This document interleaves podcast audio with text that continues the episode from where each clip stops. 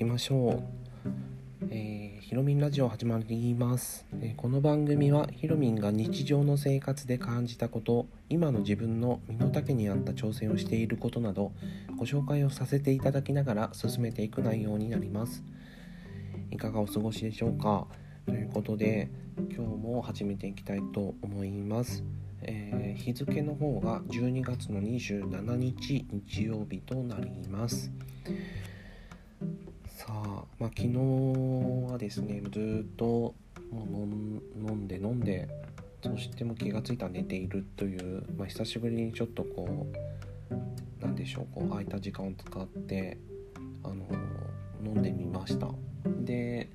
内容はまあガラッといきなり変わっていこうかなと思うんですけども、あの、まあ、具体的にはその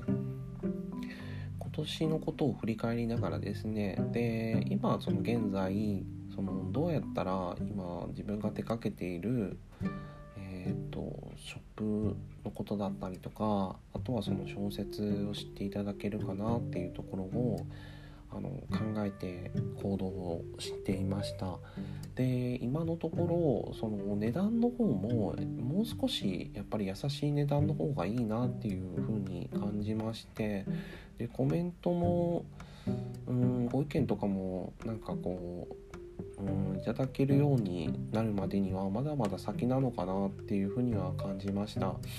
まあ、実力不足がやっぱり一番が一番大きいのかなっていうふうには正直思いましたし、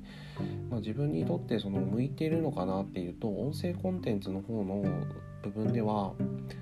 声はやっぱりダミ声よりも、まあ、多少やっぱり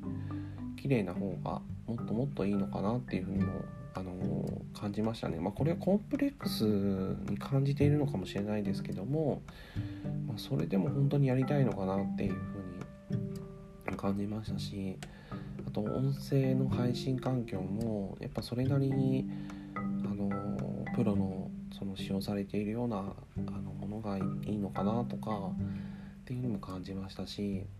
まあ、その中でその身の丈に合ったその半身を心がけていきたいなとも感じましたので、まあ、そういった意味で、まあ、今できることを続けていくことが、まあ、先々においては、ま自分のやりたいことにつながっていくのかなっていうふうには感じています。まその上でラジオ配信というのは自分にとってはあの、ま将来の設計をあの構築していく上では欠かせないのかなっていうふうには感じていましたので、まどこかでその諦めるっていうわけではないですけども目標を見失うことなくやっぱり進めていきたいなというふうには感じました。でそれが収益化っていうところに行き着くのであればそれはちょっと僕もあの違うのかなっていうふうには感じていてその収益化できるかできるのかっていうのはやっぱりこうあの実力もあると思うんですけどもやっぱりそのプラットフォーム側を設営されている方々がやっぱり求めている、うん、理想像に近いものがあると思うんですけどもそういったところにマッチされている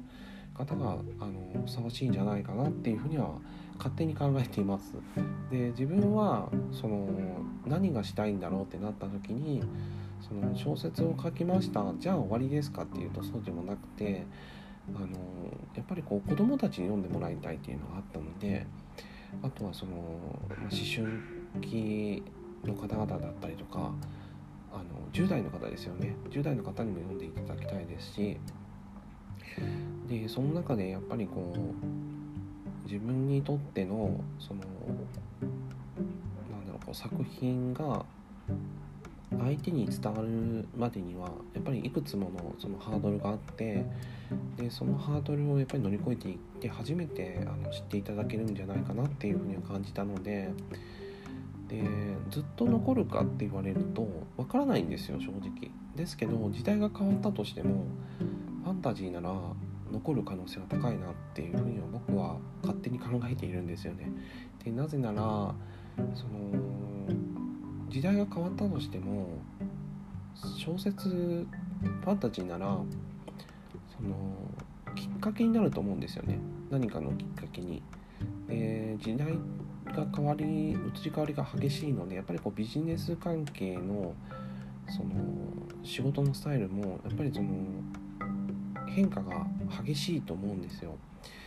ですので、まあ、そういう意味においても小説というジャンルで表現を続けていくことがまずは一つ僕のやり方なのかなというふうには感じました。ビジネスにおいての力を発揮されている方って相当すごいんだろうなっていうふうに僕は思います。で、ま、僕はその学歴もないですしあの大した人間でもないんですね。ですのでまあそういった自分がですね何かその世の中において発信をするってなるとそれなりにやっぱりオリ全くのオリジナルのものじゃないとあの何してる人なのか分かんないよ。じゃあ、まあ、まずは見てもらえないだろうなというふうには感じたので、まあ、そういう意味においても自分は小説を書くって決めてライトノベルっていうジャンルで作品を残していこうと思ったんですね。で当然そこにはですねやっぱりこう絵のタッチだったりとかあとはその印象ですよねもうあると思うんですけども、まあ、全くそんなつてもないですし、まあ、自分にとってできることをまずやっていこうって思ったので、まあ、文なら書けると思ったんですよ文章なら書けると思ったので、まそこから始まる何かがあるはずだと思って 書いています。まあ、そのまあ、万が一ですね。万が一というかまあその仮にまあその何かの障壁があって夢がもう途絶えそうになった時にはもうその時はもう相談しようと思ってます。例えばクラウドファンディングだったりとかもそうですし本当にお金がネックで夢が叶えられないっていうことは、まあ、多々あると思うんですけども本当に残したい世の中に残したいとか例えば僕が死んだとしてもその作品だけは残したいなと思っていてでその中であのやっぱりこう元気になる作品ってどんな感じなんだろうと思った時にあの残していきたいものってこういうことだよなみたいな、伝えたいことってこういうことだよなみたいなものを残していきたいと感じましたね。で小説を書こうと決めてやっています。ですので多分このラジオを聴いていただいている方々ってあなんだこんなこのダミ声の人が書いてる小説かもうじゃあいいやみたいな感じになるかもしれないですけどでもまあその数年後にもしかしたらその成人を迎えてもうこれ以上はちょっと夢叶えられないんじゃないかって思ってる子が聞いてくれたとしたらアーカイブで残しておきますのでそうなった時になんか自分にもできるかもなって思っていただきたいんですよね。うん、夢をやっぱり持ってほしいですしあと諦めた理由がお金だったらもうそれはやっぱり諦めない方がいいって伝えられる大人になりたいですしあのいっぱいそのなんだろう。いろんな経験を積んでいくのもありなんですけどでもまっすぐやっぱり夢を叶えてほしいと思うんですよ。誰かのせいでとかじゃなくてあの生きて1回だけの命なので1回だけといったらちょっと語弊がありますかね。あのやっぱり、うん、ただ一度の人生なのでやっぱり夢を叶えるために僕たちってやっぱり生まれてきたりとかしてると思うんですよ。うん、何のために生きてるんだろうとかって考えた時にやっぱり目標があるっていうのも素敵なんですけどなんでその目標を立てるのかってなった時にそのマッチングするのが楽しいとかあと自分のやりたいような人生を送りたいとかうんそれってじゃあ性別がある程度やっぱ決まってないといけないんですかみたいな。ジェンダーじゃないといけないんですかとか男じゃないといけないんですか女性じゃないといけないんですかとか。そういうことじゃないと感じているんですよね自分は。もっと根本的なものだったりするので。でそうなった時にそのなんだろう。にうん作品としてなら性別関係ないなって感じていて。で本当にやっぱり読みたい人が読んでもらえるっていう風に感じたんですよね。うん、なんでそこにはやっぱりこう、うんまあ、ある意味そのサバイバルな感じだと思うんですけどもでもやっぱりこの作品として世の中に出していくためにはそういったそのうんなんだろうこう文字化するっていうことはとても大切だなと思っているんですよね。うん、ってもなんかこうあの耳障りな話し方になったらごめんなさい 本当にそこはあの意図してないことなのであのそういうふうに聞こえてたら申し訳ないんですけども自分にとってはそのプロのプロの方に対してそのどうのこうのではなくてですね、ま、今の自分がその生きてきた痕跡というかそういうことを残していきたいと思ってるんですね。でそれがやっぱり作品だったりするのであのそういう形でやっていきたいと思います。まあそのなんだろう周りにその居心地がいいからいますっていうと方もいらっしゃると思うんですけどそれはそれでとっても素敵なことですしあ自分もやっぱりそういったヒーリングヒーラーというんですかね。ヒーラーのようなボイスをお持ちの方もいらっしゃると思うんですけども自分はちょっとヒーラーではないなって思っていて。ですのでまあその選ばれし才能だと思うんですよその天性のものというかそういったことはま天性のものだと思うんですけども、まあ、求められているものが天性のものであるならば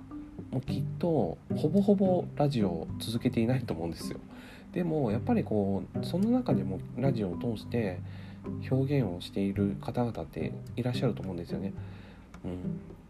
声質がいいですねってよくねあのコメントでも読み上げられる内容ってあると思うんですけどそれは本当にもう才能だと僕は思っていて声質がいいことほどやっぱりこうもう天性のものだと僕は感じていてあ僕はそれを持ち合わせてないなって思ったんですよね。ですのでそこを補うだけのその時間を使えるのかっていうとうーん考えものだなと思ったんですよ。うんそれならもうどれか一つもう本当に欲張らずに今生きてる時間軸の中で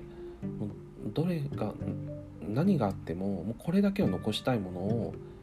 あの書こうと思ったんですよね。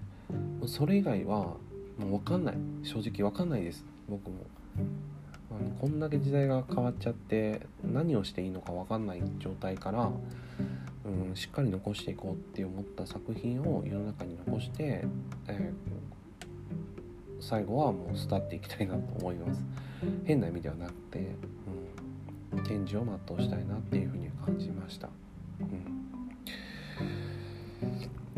うん、というわけで、えー、今回はですね少しちょっとこう思考を変えて、えーと、となぜ今オンラインの方で力を、え注いでいるのかというところ根本的なお話をさせていただこうと思いましたので、えー、ラジオに載せました、